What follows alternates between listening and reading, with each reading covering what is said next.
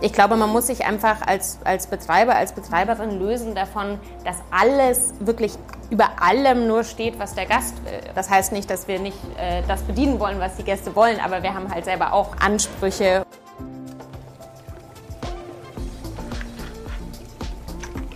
Herzlich willkommen zu Abgeschmeckt, dem Kochshow-Podcast von Falstaff. Mein Name ist Sebastian Späth, ich bin Chefredakteur von Falstaff in Deutschland und in diesem Podcast besuche ich Spitzenköchinnen und Köche in ihren Küchen, um gemeinsam mit ihnen zu kochen, gutes Essen zu genießen und ihnen das ein oder andere Geheimrezept zu entlocken.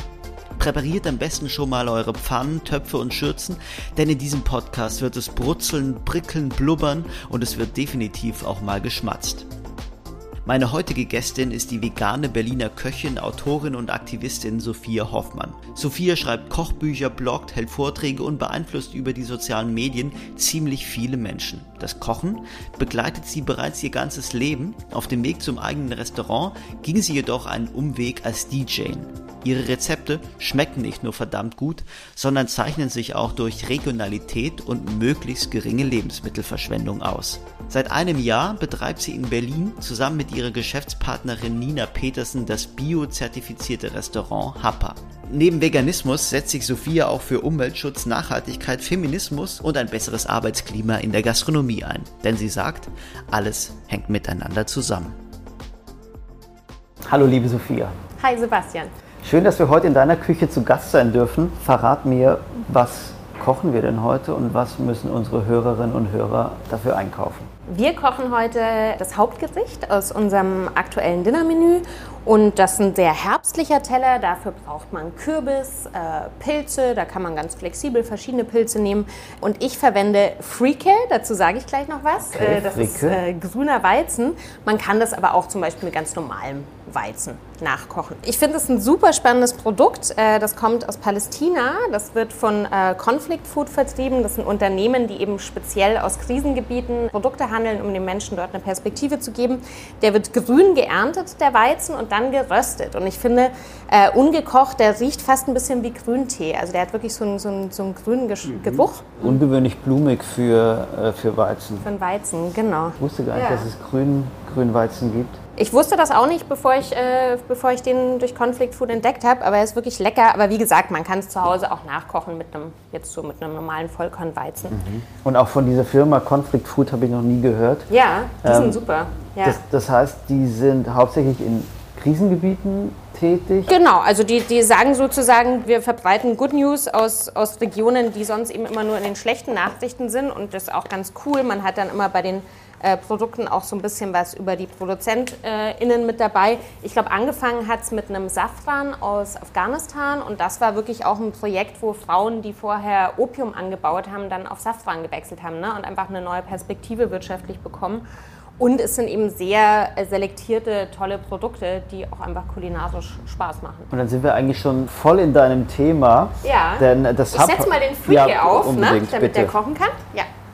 Äh, denn das Happa, äh, das Restaurant, in dem wir uns heute befinden, ist ja ein eher ungewöhnliches Restaurant, vor allen Dingen äh, wegen der vielen Punkte, für die ihr euch einsetzt.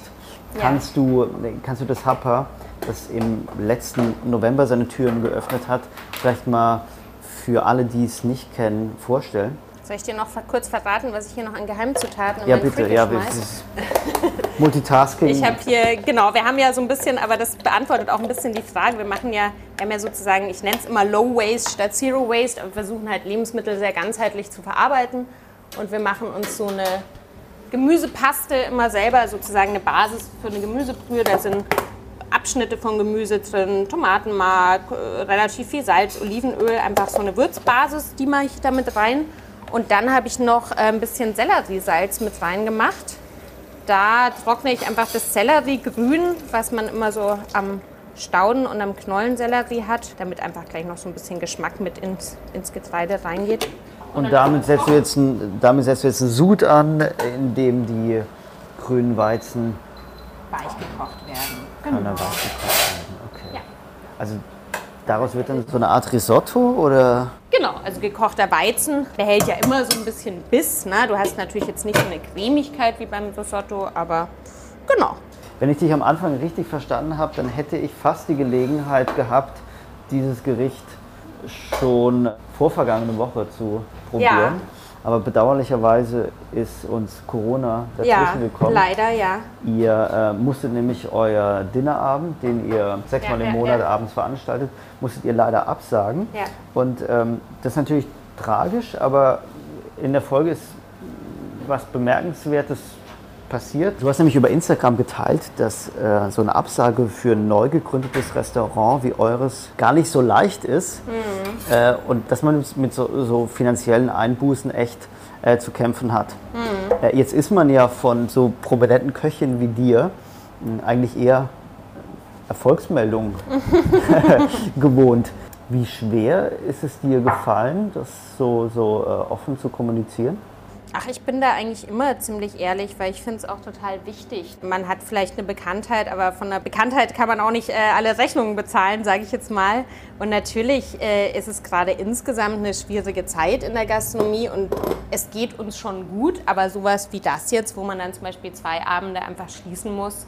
Äh, wir sind ein sehr kleines Restaurant, wir sind ein sehr kleines Team klar äh, macht, man, macht man da Minus und klar finde ich es ja, auch wichtig, da äh, realistisch drüber zu sprechen. Also wir sind schon noch davon entfernt, total safe zu sein. Und, und sind es dann so Momente, in denen du ins, ins Zweifeln gerätst, ob das der Weg in die, naja, der Weg in die Selbstständigkeit ist, ist nicht die richtige Frage, weil du bist schon seit Jahrzehnten als Freiberuflerin tätig und deswegen mhm. so im weitesten Sinne selbstständig, aber sind es trotzdem Momente, ähm, in denen du dich fragst, war das die richtige Entscheidung, ein Restaurant aufzumachen und deshalb auch Verantwortung für Mitarbeiterinnen zu übernehmen? Also ich glaube, das beantwortet schon so ein bisschen die Frage. Ich bin ja schon sehr lange selbstständig, aber natürlich bisher noch nicht mit einer äh, ähm, Arbeitgeberinnenverantwortung. Dadurch ist man, glaube ich, ein bisschen entspannter, weil man, ne, ich sage mal, viele Wellen schon gesurft hat in mhm. dieser Selbstständigkeit mhm. und so ein bisschen weiß, äh, dass es halt mal solche und solche Zeiten gibt. Nö, also ich glaube, wir bereuen das nach wie vor nicht. Ähm, wir haben wirklich den Vorteil, dass wir sehr viele Ideen haben und man hat ja, und ich sehe es immer positiv, man hat so viele Möglichkeiten, ne, auch an so einem Konzept oder das habe ich auch als Angestellte in Corona-Zeiten gelernt. Also wenn man selber kreativ ist und, äh, und nicht sofort irgendwie die Flinte ins Korn schmeißt und einfach viele äh, Ideen hat, dann, ähm, also da sehe ich schon immer noch viele Möglichkeiten. Ähm. Jetzt können wir uns mal ganz kurz noch an das, äh, zurück an das Schneidebrettchen wenden, ja. auf dem äh, Shiitake-Pilze liegen. Äh, nee, das sind ähm, Auslandpilze. Shiitake-Pilze habe ich hier schon äh, tatsächlich. Genau, wir haben heute auf dem Gesicht zweierlei Pilze. Und weil du mich vorhin so ein bisschen nach dem Konzept von unserem Restaurant gefragt hast, also natürlich spiegelt sich das auch in dem Gesicht wieder. Denn wir sind ein Bio-Restaurant, wir sind komplett biozertifiziert, ähm, was in Deutschland noch gar nicht so gang gäbe ist. Das war einfach so ein bisschen unser kleinster gemeinsamer Nenner jetzt bei meiner Gründungspartnerin und mir. Und diese Pilze sind Biopilze aus Berlin von Tupu, das ist so ein äh, kleines Unternehmen. Allerdings ähm, weil wir ja eben versuchen, äh, ganzheitlich zu arbeiten, bekommen wir die B-Ware. Ähm, bei denen sieht man es jetzt gar nicht so, aber wir haben manchmal wirklich Exemplare, die sehr außergewöhnlich, sage ich mal, ausschauen, also was die Form anbelangt oder auch bei Kräuterseitlingen, die dann einfach dreimal so groß sind wie die normalen oder am Kopf zusammengewachsen oder so. Aber wir finden eigentlich das gerade spannend und versuchen das dann auch beim Dinner zu highlighten, um auch den Leuten zu zeigen, so ein Pilz muss nicht immer so und so ausschauen. Ähm, genau, die, die werden äh, nur angebraten am Ende. Die ähm, Shiitake-Pilze, die hatten wir getrocknet Einfach aus dem ganz pragmatischen Grund, weil wir die ähm, über, also diese B-Ware über unseren Lieferanten nicht jede Woche bekommen und die dann sozusagen dadurch haltbar machen, ähm, was natürlich sehr praktisch ist. Und dann haben wir sie einfach reaktiviert, zum Teil mit dieser Gemüsebrühe, aber auch mit ein bisschen Shoyu, Sojasauce, einfach ähm, weich gekocht. Und deshalb gibt es dann sozusagen die gebratenen und die ähm, gekochten Pilze auf dem Teller nachher. Und ähm, ja, und dazu gibt es ein Kürbispüree ähm, Finde ich immer ganz lustig, weil die meisten Leute assoziieren Kürbis total mit Herbst. Ne? Pilze, Kürbis, das klingt schon sehr herbstlich. Aber der Kürbis fängt ja eigentlich schon im Sommer an. Ne? Also der Kürbis wird ja schon im Juli, August eigentlich geerntet. Mhm. Ist eigentlich auch ein Sommergemüse sozusagen. Aber die meisten Leute äh, fallende Blätter, Kürbis, äh, Herbst. Ich glaube, ich, ich, glaub, ich brauche noch eine kleine Einführung zu diesem äh, Bio- B-Warengemüse. Ja, ja. Denn ich glaube, das ist ja für die meisten Leute ist es ja. gar nichts so Alltägliches. Ich zum Beispiel weiß gar nicht, wo kann ich überhaupt B-Warenprodukte einkaufen? Also da gibt es tatsächlich wirklich ein tolles Unternehmen, mit dem wir arbeiten. Äh, das heißt Querfeld. Und die sind sowohl für die Gastronomie als auch für die Leute zu Hause äh, zugänglich, sage ich jetzt mal. Ähm, diese sogenannten Culinary Misfits, also das, was äh, Übergrößen, Untergrößen, Schalenfehler, ähm, die berühmte krumme Gurke oder die Pilze, die ein bisschen eine andere Form haben. Und die bieten auch zum Beispiel Gemüsetüten für zu Hause an, sind aber eben auch ein Gastro-Lieferservice. Und das ist natürlich der Knaller. Also wir beziehen 80 Prozent wirklich über, über dieses Unternehmen, über Querfeld. Man kann da auch so äh, nachgucken, wie viel man so rettet. Und wir sind ja jetzt erst zehn Monate offen. Wir sind ein sehr kleiner Betrieb und wir haben schon über zwei Tonnen Lebensmittel über Querfeld bezogen, die sonst sozusagen nie in den Handel gekommen wären. Die sonst weggeschmissen worden wären? Oder? Ja, vielleicht äh, im Idealfall noch irgendwo in die Verarbeitung oder so aber die kaufen wirklich, also manchmal auch Überschussware, äh, die einfach sonst nicht regulär äh, auf dem Teller landen würden. Und sind dadurch natürlich auch ein Stück günstiger, aber Bioqualität, also da ne, kann man auch beim Wareneinsatz wirklich sparen. Und, ähm, und qualitativ, also geschmacklich einwandfrei. Ne? Das ist dann oft nur was kleines Optisches. Und ganz ehrlich, manchmal müssen wir auch gucken und wissen gar nicht so genau, ähm, ist immer so ein bisschen so ein, so ein Überraschungsspiel, was ist mit diesem Lauch verkehrt. Und dann ist es sowas wie, der ist fünf Zentimeter zu lang und passt nicht in die Box. Das sind wirklich manchmal so ganz banale Sachen. Mhm. Ja. Und diese Bio-Zertifizierung, von der du sprachst, ja. was bedeutet die denn im alltäglichen Restaurantbetrieb? Also die muss man natürlich erstmal bekommen. Ne? Dann wird eine Erstkontrolle gemacht. Das ist ja wie bei der Lebensmittelproduktion. Für uns bedeutet das einfach, dass wir sehr genau unsere Lieferketten nachweisen müssen. Ähm, man kann sich es natürlich einfacher machen, indem man zum Beispiel von Lieferanten wie Querfeld bestellt, die komplett zertifiziert sind. Wir müssen einfach das, das alles sehr äh, bürokratisch nachweisen können. Einmal im Jahr kommt eine Kontrolle und die gucken halt dann in die Rechnung, in die Lieferscheine. Ähm, wir haben ein Produkt, das nicht bio ist, das ist unser Kaffee von Angelique's Finest, äh, von der Frauenkooperative aus Ruanda, einfach weil wir das Unternehmen so toll finden. Und bei Kaffee ist es relativ easy, denn die, die, die, Produkte müssen getrennt gelagert werden. Aber den Kaffee kann man dann einfach in ein separates Regal stellen. Ne? Wenn ich jetzt ganz viele unterschiedliche Produkte hätte, dann müsste ich alles separieren. Also ich muss nicht 100% Bio sein, ich kann auch anteilig Bio sein. Bedeutet aber, dass vom Mehl über die Butter bis zur Petersilie alles, jedes Produkt Bio sein muss, damit ihr euch als biozertifiziert bezeichnen könnt? Ja und nein. Also ähm, man kann sich, wie gesagt, auch anteilig zertifizieren lassen. Ich könnte jetzt auch sagen, ich bin 50% Bio, mhm. das geht auch. Ähm, aber dann musst du es halt separat lagern und das ist wesentlich aufwendiger. Und das war jetzt für uns, äh, also stand irgendwie für uns nicht zur Debatte. Und wir haben gesagt, eben 100% oder gar nicht. Jetzt muss ich ganz kurz hier reingrätschen. Ja. Du hast hier eine Tupperdose geöffnet, in der du eine äh, orangefarbene Substanz vorbereitet hattest, die ein bisschen nach Karotte aussieht. Genau, das ist ein Kürbispüree. Das ah. werde ich noch ein bisschen einkochen. Das ist jetzt nur ein bisschen flüssig, weil ich schon vorbereitet habe. Ganz simpel. Also einfach nur so ein bisschen eine Süße noch in das Gericht mhm. reinbringen. Mhm. Und, und das Kürbispüree äh, sorgt dann in die, diesem Weizenrisotto für die Schlonzigkeit? Das kommt, das kommt dazu auf dem Teller. Das mhm. Schöne ist ja, und deshalb verwende ich auch total gern so gekochtes Getreide, ich glaube, wir sind das, oder viele Menschen sind es gar nicht mehr gewohnt, so ein bisschen, vielleicht noch am ehesten beim Fleischkonsum, aber so ein bisschen kauen zu müssen, weißt du? Also Vollkorn muss man ja echt so ein bisschen kauen. Ist eigentlich auch sehr gesund, ein bisschen zu kauen. Und äh, das ist dann so der Counterpart. Das ist natürlich der, die weiche Komponente auf dem Teller, die cremige. Aber ich, ja, ich finde es einfach super wichtig, ist ja klar, ne, dass man einfach verschiedene Konsistenzen auf dem Teller hat. Ich glaube, es ist kein, kein Geheimnis, deswegen können wir ganz offen darüber sprechen. Sophia, du bist ja ähm, keine gelernte Köchin. Ja. Ähm, das ist kein Geheimnis, nein. Führt mich natürlich zu der Frage, wie du dir dieses reichhaltige Wissen über den Einsatz biozertifizierter Lebensmittel, äh, wie du dir den angeeignet hast. Also da habe ich tatsächlich eine Weiterbildung dazu gemacht. Das ist sozusagen die höchste Qualifikation, die ich auf dem Papier in der Küche habe. Ich habe in letzter Zeit vor allen Dingen viel über die Hürden von Bio-Lebensmitteln gelesen. Ja. Denn wie du gerade sagtest, viele kleine Produzenten, die regional arbeiten, sagen, für mich ist es ein zu großer Aufwand. Ja. Und dann kann man eben gerade wegen der Biozertifizierung von diesen kleinen regionalen ähm, Produzenten nichts beziehen. Ja. Genau. Also eigentlich also, irrsinnig, oder? Ja und nein. Also ähm, natürlich ist unser Wunsch oder unsere Idee natürlich, dass es steht ja auch aktuell wieder zur Debatte, dass Sachen vereinfacht werden mhm. bei der Zertifizierung.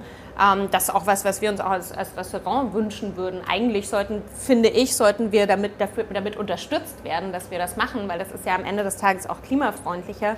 Ähm, im Idealfall, wie die Lebensmittel angebaut werden. Da gibt es einfach noch viel zu tun. Also das ist genau das, was ich meine. Es gibt natürlich ähm, absolute äh, Mängel an, an, die, an, dem Status quo, wie Bio heute funktioniert. Jetzt lass uns noch mal kurz über das äh, sprechen, was hier im Topf ja. vor sich äh, hinköchtelt. Mhm.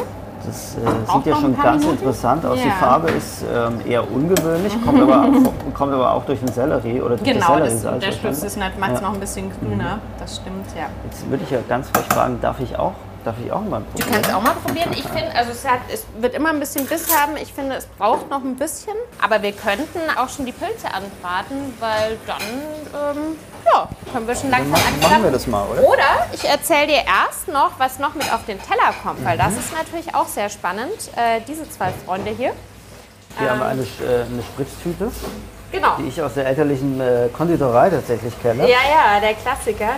Ähm, und wenn du, wenn du ein bisschen näher hingehst, riechst du es eigentlich schon, dass da ordentlich was äh, los ist mit der Fermentation. Ja, ich wollte sagen, so. es riecht äh, ziemlich stark nach Hefe. Also das ist wirklich ein ganz spannendes Produkt, äh, das wir bekommen haben von einem befreundeten Unternehmen, Tlaxcali heißen die. Mhm. Die machen Tortillas. Und die haben irgendwann festgestellt, sie haben in der Produktion immer wieder Tortillas, die brechen, ne? die einfach kaputt gehen bei der Produktion. Und die haben eine Miso-Paste draus gemacht. Und das hat halt diesen Maisgeschmack ähm, von der Tortilla. Äh, ist sehr umami, ist sehr intensiv. Ich finde es lecker. Also wir haben so ein bisschen bei den Gästen, es gibt schon welche, denen ist es zu intens. Ich habe mich sehr bewusst entschieden, ähm, Spur auf dem Teller zu verwenden, mhm. weil die meisten fahren voll drauf ab. Genau, und das ist einfach eine Salsa Verde. Ähm, ist im Grunde ganz, ganz simpel. Ne? Ist einfach Kapern, ein bisschen Knoblauch, ein bisschen Petersilie, Olivenöl. Ähm, einfach ein bisschen was Saures, so als, als Gegenpart zu diesen ganzen warmen, herbstlichen Geschichten. Aber dieses Gericht, das wir hier jetzt gerade zubereiten, das gibt es bei euch nur bei den Abendveranstaltungen. Genau, das gibt es bei uns nur abends. Also das ist ja auch eine Preisfrage am Ende des Tages. Dann müssten wir auch im Mittagstisch äh, viel mehr verlangen. Und ähm, das ist, glaube ich, nicht so das Konzept. Und warum hast du dich für dieses Konzept entschieden? Also vier Tage die Woche mittags auf und an ausgewählten Abenden Veranstaltungen, bei denen man ein Menü genießen kann. Wir hatten ja eine lange äh, Planungszeit und haben uns einfach sehr viel Gedanken gemacht zu unserem Konzept. Und ein Aspekt war wirklich, dass, ähm, dass wir einfach selber als Betreiberin eine bessere Work-Life-Balance wollten. Nina ist ja auch Mama von einer kleinen Tochter und da war natürlich der Wunsch, da einfach hauptsächlich tagsüber zu arbeiten. Und ich habe diese Dinnerabende auch früher schon gemacht, eben die so ein bisschen mehr Event-Charakter haben mit einem Ticketing-System, was uns natürlich eine Planungssicherheit gibt. Deshalb wurde das auch, glaube ich, von unseren Gästen sehr gut angenommen, weil das schon irgendwie ein bekanntes Konzept war. Das ist ja nicht in jedem Restaurant üblich, dass man schon davor zahlen muss und alle gleichzeitig ihr Essen bekommen. Bei uns funktioniert das sehr gut. Und ähm, genau, und deshalb, ähm, das war einfach auch so ein bisschen dem Wunsch geschuldet, äh, wie wir arbeiten mhm. wollen. Es ist ja inzwischen eine, fast schon eine Bewegung, kann man sagen. Also ja. ihr seid ja bei weitem nicht mehr allein mit de dem Versuch, den Mitarbeiterinnen und Mitarbeitern freundlichere Arbeitszeiten zu ermöglichen. Ja. Ähm, kannst du ähm, aber auch die Menschen verstehen, die, die Kundinnen und Kunden, die sagen, wenn jedes Restaurant nur noch so arbeitet, dann geht ja total was verloren. Also äh, ich habe den Anspruch, wenn ich in eine Stadt komme, mm. also ich ist jetzt, ich verallgemeinere jetzt, ja, ja. ähm, dass ja, dass, dann, dass ich mittags die Möglichkeit habe und abends mm. ebenso die Möglichkeit habe, in meinem Wunschlokal essen zu gehen. Mm. Also ich glaube, das ist so eine grundsätzliche Frage. Ich, es wird ja immer Restaurants geben, die hauptsächlich abendoffen haben und welche, die eher mittagsoffen haben. Ich glaube, der wichtigste Aspekt ist einfach dran, dass man nicht komplett negieren sollte, was die Menschen wollen, die in der Gastronomie arbeiten. Und das sehen wir auch aktuell, ne? Fachkräftemangel. Also ich glaube, wir müssen da, da muss einfach auch ein Umdenken stattfinden, dass einfach die Konditionen insgesamt äh, ein bisschen ähm, angenehmer sind. Und ähm, ich glaube, man muss sich einfach als, als Betreiber, als Betreiberin lösen davon, dass alles wirklich über allem nur steht, was der Gast will. Und ähm, das heißt nicht, dass wir nicht äh, das bedienen wollen, was die Gäste wollen, aber wir haben halt selber auch äh, ähm, Ansprüche. Und ich bin mir total dessen bewusst, dass es für mich leichter ist, auch in der Position, wo ich na, durch meine Bücher und so mir natürlich irgendwie schon einen Namen gemacht habe, vielleicht auch zu sagen, wir gehen einen anderen Weg. Das ist vielleicht für jemand, der, der diese Vorarbeit geleistet hat, nicht so einfach. Aber genau deshalb mache ich es halt auch. So, und jetzt, jetzt, jetzt brutzelt es hier. Ja, hier ähm, brutzelt es ein bisschen. Genau, ich muss jetzt sowieso anfangen, so richtig mhm. zu brutzeln. also wir haben die Shiitake-Pilze, genau, die jetzt die in einem kleinen separaten Ich mache jetzt nochmal warm. Nochmal erhitzt werden. Und es ist so, also ich finde es total lecker, weil natürlich, wenn du was vorher getrocknet hast und dann wieder reaktivierst, saugt sich das ja so ein bisschen voll. Das heißt, es hat schon also ich würde sagen, es ist eine elegante Version vom Dosenchampignon jetzt mal überspitzt formuliert, weil du hast natürlich so ein bisschen diese Chewiness. Mhm. Ähm, aber ich finde es total lecker und das ist natürlich voll mit Umami. Und genau, das kommt mit auf den Teller. Und jetzt würde ich gleich die anderen Pilze noch anbraten. Freake ist auch soweit. Und dann können wir eigentlich schon anrichten. Ihr kocht hier ja äh, ziemlich bescheiden auf äh, zwei Induktionsherden. Ja, wir haben, ähm, wir haben ja auch eine sehr kleine Küche, wie man sieht. Wie groß ist der organisatorische Aufwand auf zwei Induktionsplatten ähm, ein mehrgängiges Menü für 20 Leute zu kochen? Das ist äh, 26. Das ist äh, nur eine Frage der Logistik. Ich schmeiße jetzt mal die Pilze hier an. So, jetzt kommen die Austernpilze. Genau, die werden einfach nur ein bisschen angebraten, auch noch ein kleines bisschen mit einer Sojasauce dann klassiert. Wie entwickelst du denn ein Gericht wie das, das wir äh, jetzt hier gerade kochen? Also ist der Ausgangspunkt die Waren, die du. Ja, schon ein bisschen. Ja? Also ich schaue eigentlich schon in den Saisonkalender so ein bisschen. Mhm. Beim Dinner würde ich sagen, ähm, wechseln wir so alle zwei, drei Monate die Gerichte. Und, ähm, und da gucke ich dann wirklich, also jetzt zum Beispiel Oktober, September hatten wir irgendwie Tomate, Aubergine noch dabei. Ne? Was gibt es jetzt einfach noch toll? Tomaten sind gerade noch so verabschieden sich demnächst so. Und, ähm, und beim Mittagstisch ist es ja eher eine wöchentliche Entscheidung. Und da ist es eher so, ähm, dass ich zum Beispiel gucke, was es bei unserem Lieferanten gerade ähm, gibt und danach eigentlich dann entscheide, was es gibt. Also es ist so eine Mischung. Ich finde es auch total schön, jetzt wo ich mein eigenes Restaurant hier habe, ähm, ich sag mal auch von mir selber so alte Klassiker mal wieder auszugraben. Also ich habe ja vier Kochbücher geschrieben und ich habe zum Beispiel im aktuellen Menü ist auch ein Gericht dabei, das war 2014 in meinem ersten Kochbuch. Ähm, da habe ich sehr viel, äh, da hatte ich das Gefühl, ich muss noch sehr viel beweisen, dass vegan auch Spaß macht und lecker ist und äh, bunt und lustig. Und solche Sachen dann wieder aufzugreifen und irgendwie zu optimieren und so, das finde ich auch total äh, schön. So, ich mache jetzt ein kleines bisschen. was, was kommt jetzt hier rein? Das ist jetzt nur ein bisschen Sojasauce. Mhm. War es ein großer Traum? Ein eigenes Restaurant zu eröffnen? Oder ist es einfach Punkt, so ja. passiert? Ab einem gewissen Punkt ja, einfach schon allein der Tatsache geschuldet, weil ähm, ich sehr viel, also du hast ja vorhin schon gesagt, ich bin Autodidaktin, aber ich habe ja eigentlich seit ich 17 bin immer wieder auch Jobs in der Gastro gehabt und so die letzten 10, 12 Jahre ähm, war ich ja viel also man sieht schon so, ne, die sind nicht perfekt. Mhm. Also die würden wahrscheinlich in ganz vielen Läden würdest du nie so einen Pilz auf dem Teller haben, aber das ist bei uns so ein bisschen gewollt. Naja, aber wer, wer, wer definiert, wer definiert denn im Handel, was perfekt ist? Genau, aber... wir sind beim Anrichten. Ja. Also wir haben als Bett ähm, den Kürbis ja. oder beziehungsweise das Kürbispüree.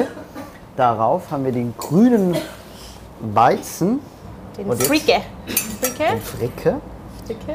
Aus Palästina, oder? Ja, genau. Ja. Und jetzt kommen hier drauf die Shiitake-Pilze. Genau, das habe ich so ein bisschen einreduziert. Ja, ein bisschen Gemüsebrühe, ein bisschen Sojasauce. Dann machen wir noch diese gebratenen Pilzfreunde. Ja. Ein bisschen zerflittert. Genau, und dann fehlen natürlich noch die Soßen, die sind ja ganz wichtig. Also auch wenn du sagtest, dass äh, Kürbis kein, nicht unbedingt ein typisches Herbstgemüse ja. ist, sieht zumindest dieser Teller doch sehr schön sehr herbstlich, herbstlich aus. Na, ja. Ja, ja, Kürbis hat halt einfach eine tolle Farbe auch. Ne? Genau, und dann würde ich noch ein bisschen frische Petersilie, einfach so. Warum nicht? Ich finde ja sowieso, in Deutschland ist, hat Petersilie oft so eine Stiefkindrolle, das ist immer nur so als Garnitur. Ich, will ja, ich würde ja allen immer empfehlen, es mitzuessen, weil zum Beispiel, also, ne, zum Beispiel in der türkischen Küche hast du ja wirklich Salat auf Petersilienbasis und das ist wahnsinnig gesund und auch sehr lecker. Sieht fantastisch ähm, aus. Das ist fertig, unser Herbstteller, unser kleiner. Jetzt müssen wir probieren, und, oder? Ähm, genau, jetzt äh, du musst probieren. Das ist ja auf jeden Fall mein großes Farbspektakel hier. Mhm. Mhm. Also dieser grüne Weizen hat echt einen super interessanten Geschmack. Aber kannst du konkret sagen, wie du auf diese Zusammensetzung gekommen bist? Also das ist ja dann immer so ein bisschen ein Prozess, ne? Und dann überle also mir zum Beispiel irgendwann ist mir das Miso über den Weg gelaufen, dann war das klar, ich will das irgendwie highlighten.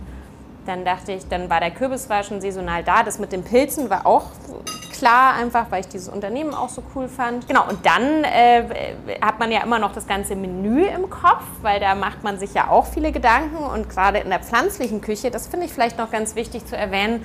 Mir ist es ganz wichtig, dass es, äh, natürlich ist es Gemüse fokussiert, aber es ist ja nicht nur Gemüse, weil sonst wirst du am Ende nicht satt. Ne? Also deshalb ist es wichtig, dass immer auch was mit Hülsenfrüchten vorkommt, dass zum Beispiel auch was mit Getreide vorkommt. Dann gibt es ja bei uns immer auch eine gefüllte Pasta zum Beispiel. Also es gibt so feste äh, Standbeine sozusagen, was in so einem Dinnermenü immer vorkommt. Und dann äh, hat das sozusagen auch einen Einfluss, ne? dass man sagt, ah, okay, äh, Getreide haben wir jetzt noch gar nicht, dann lass uns das doch beim Hauptgang highlighten oder also so. Also es gibt einerseits so etwas wie einen Werkzeugkasten oder Baustein äh, genau. der, der Veganküche an sich. Ja, genau. Und dann gibt es ja immer noch, was für dich total maßgeblich ist, die, wie soll ich das nennen, äh, wie, wie gut kann das jeweilige Gericht sein. Ja. Gut im Sinne von, wie, wie, fair kann das jeweilige Gericht sein. Ja, äh, Und ja. vielleicht auch, wenn ich hier so auf dieses, hm, auf das heutige Angebotsschild schaue, zu welch fairen Preisen bekomme ich die jeweiligen Zutaten. Weil das ist doch schon ziemlich außergewöhnlich. Also ich weiß nicht, wann ich zuletzt einen Hauptgang für 12 Euro irgendwo gegessen habe. Ja, das ähm, seh, also wir sind natürlich, man muss ja dazu sagen, ne, wir, sind, wir sind in Kreuzberg, wir sind in einem sozialen Milieu-Kiez, das heißt, wir wollen auch so inklusiv wie möglich sein und natürlich gibt es auch Leute, für die das viel ist, ein mhm. Mittagessen 12 Euro. Ähm, deshalb gibt es zum Beispiel bei uns immer eine Suppe oder einen Eintopf für 7 Euro, dass mhm. man auch sagt, man wird trotzdem auch unter 10 Euro satt. Also das ist bei der, bei der Preisgestaltung sicher auch eine Überlegung. Aber deshalb wie gesagt, sind unsere Dinner auch ein bisschen hochpreisiger, weil sie natürlich auch komplexer in der Zubereitung sind. Aber wie beugt ihr vor, dass es nicht solche Preise nicht an Selbstausbeutung grenzen? Das ist eine Gratwanderung, mhm. definitiv. Genau, durch clevere Planung und cleveren Einkauf. Ja. Dann hoffen wir mal, dass wir mit diesem Podcast auf jeden Fall noch über die Grenzen äh, Berlins hinaus ähm, Gästinnen und Gäste akquirieren, oder? Ja. Ja, und das ist, äh, das ist ein spannendes Thema, das Wertschätzungsthema. Ich hatte einen Tag, vorletzte Woche war das, da stand ich vom Laden und habe gerade für, für einen Mittagstisch ein Foto gemacht von einem Gericht. Und dann sind Leute vorbeigegangen, die ganz klar hier irgendwo in einem Office arbeiten, die, ähm, und ich rede jetzt nicht von Leuten, die sich das prinzipiell nicht leisten können, ne? die gibt es auch. Und dann hat äh, die, eine Frau gesagt, ah ja, von dem Laden habe ich auch schon gute Sachen gehört, aber die sind ja krass überteuert. Mhm. Also wenn du sagst, 12 Euro ist nicht viel für ein Hauptgericht und ich wette mit dir, dass diese Person, und das ist ja auch so eine Wahrnehmungsfrage vom Mittagstisch, sicherlich, wenn sie abends essen geht, locker 12 Euro für ein Hauptgericht ausgibt oder für andere Dinge oder für einen Drink ne, irgendwie äh, mehr Geld ausgibt. Das hat mich total schockiert, weil ich dachte so, entschuldige, wir machen alles selber, ne? wir mhm. backen hier die Focaccia selber und ich glaube, das checken viele Leute mhm. auch gar nicht, was für eine Arbeit dahinter steckt. Ähm, ja, Aber glaubst du, dass gewisse Leute auch schon äh, deinen Laden hier und dein Angebot mit so einer Klischeebrille sehen mhm. und von vornherein denken, äh, Bio, äh, nachhaltig, faire Bezahlung, hier muss es einfach überteuert sein, anders geht es nicht? Vielleicht, vielleicht. Aber ich glaube, es gibt auch Leute, die, ähm, die das gar nicht so auf dem Schirm haben, die einfach kommen, weil es lecker ist. Äh, die gibt es natürlich auch. Ich glaube, das ist einfach prinzipiell, das ist auch ein bisschen ein Berliner Thema, weil es einfach hier auch wahnsinnig günstiges Essen gibt. Aber man muss sich natürlich auch immer fragen, ähm, was steckt dahinter? Und ich würde behaupten, sehr häufig steckt dahinter, dass sowohl die Lebensmittel einfach sehr minderwertig sind, die verwendet werden, und dass auch einfach die Leute, die da arbeiten, äh, unter ausbeuterischen Bedingungen arbeiten. Und das äh, wollen viele Leute halt nicht wahrhaben. Dass diese sehr günstigen Preise nur zustande kommen, weil halt irgendwas schiefläuft. Mhm. Was hörst du, wenn du an deine Küche denkst? Oh, da habe ich was Schönes. Wir haben gestern, äh, wir, wir, kochen ja vier Hülsenfrüchte äh, selbst, also getrocknete. Und da höre ich das Knacksen von den Kichererbsen. Das ist so ein, so ein wenn man die einweicht, dann so, erst weiß man gar nicht, was das ist. Ähm, höre ich das Knacksen von den ich glaub, Kichererbsen. Ich kann es mir vorstellen. Öl oder vegane Butter? Mm, kommt auf das Gesicht an, würde ich sagen. Tofu oder Seitan? Sind für mich auch zwei komplett unterschiedliche Produkte. Also Tofu sehe ich ja überhaupt nicht so als Fleischersatz. Ne? Das sehen, denken ja viele Leute. Das hat ja eine ganz lange Tradition auch in der asiatischen Küche. Also wenn ich Bock auf was Fleischiges habe, dann eher Seitan. Aber Tofu kann Tofu ja ganz, ganz viel sein. Tofu kann ja auch ein Nachtisch sein. Ne? Also, genau. also etwas komplett Eigenständiges. Ja, total. Hafer oder Sojamilch? Mm, auch hier beides. Wenn ich einen Kaffee trinke, eher Hafermilch und wenn ich eine vegane Mayo mache, äh, eher Sojamilch. Veganer Käse oder lieber gar kein Käse? Also ich bin, brauche jetzt nicht unbedingt so, ich sag mal, diesen Analogkäse, diesen veganen, ähm, vielleicht mal als Reibekäse irgendwo auf einer Lasagne oder so. Da, das würde ich dann eher anders äh, äh, herstellen. Aber es gibt natürlich mittlerweile ja auch schon so tolle gereifte vegane Käse, Camemberts und so, die wirklich, ähm, oder Blauschimmelkäse, die wirklich sehr viel mit Käsekultur zu tun haben. Und äh, sowas finde ich super lecker. Und was ist zu Hause immer in deinem Kühlschrank, in deinem privaten Kühlschrank? Mmh, sehr viele scharfe Soßen. Ähm, das ist eher meinem Mann geschuldet, aber ich finde es auch ganz gut. Also wir lieben äh, scharfe Soßen. Ähm, viel Senf. Ich, ich liebe Senf als Zutat. Ich habe ja auch meinen eigenen Senf äh, äh, gemacht. Welches Essen bestellst du privat, wenn es mal schnell gehen muss? Mmh, Pizza. also alles, was ich selber nicht koche. Länderküche, indisch, thailändisch, vietnamesisch. Jetzt kommen wir zur letzten, alles entscheidenden Masterfrage. Welche prominente Person würdest du unbedingt mal noch gerne bekochen wollen? Puh, gute Frage. Fällt mir jetzt auf Anhieb gar nicht so ein, aber also ich Wie wär's mit Johann Lafer?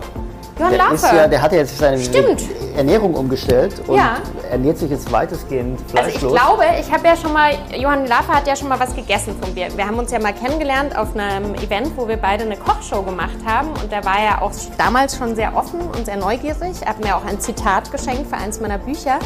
Ähm, deshalb würde ich sogar behaupten, er hat schon mal was von mir gegessen. Aber total. Also ich glaube, ich habe kein Bedürfnis danach, jemanden, ich nenne es jetzt mal in Anführungsstrichen, passionieren zu müssen, ne? der sagt, äh, ohne mein Fleisch, da habe ich irgendwie, bin ich einfach davon weg, das habe ich nicht nötig. Aber ähm, ja, so ein paar von diesen äh, älteren äh, Herren äh, sehr gerne. Also wer ja. sich angesprochen fühlt, der ist herzlich eingeladen. Ja. Sophia, vielen, vielen Dank. Es hat mir großen Spaß sehr gerne. gemacht. Ja, es war wirklich köstlich. Besuch. Das freut ähm, mich. Während ihr hier aufräumt, werde ich vielleicht äh, noch fertig essen. Es Sehr sind gut. noch zwei, drei Gabeln, die ich hier habe. Und äh, bei euch, liebe Hörerinnen und Hörer, bedanke ich mich ganz herzlich fürs Zuhören und ich würde mich freuen, wenn ihr das nächste Mal wieder einschaltet und das Supper besuchen kommt.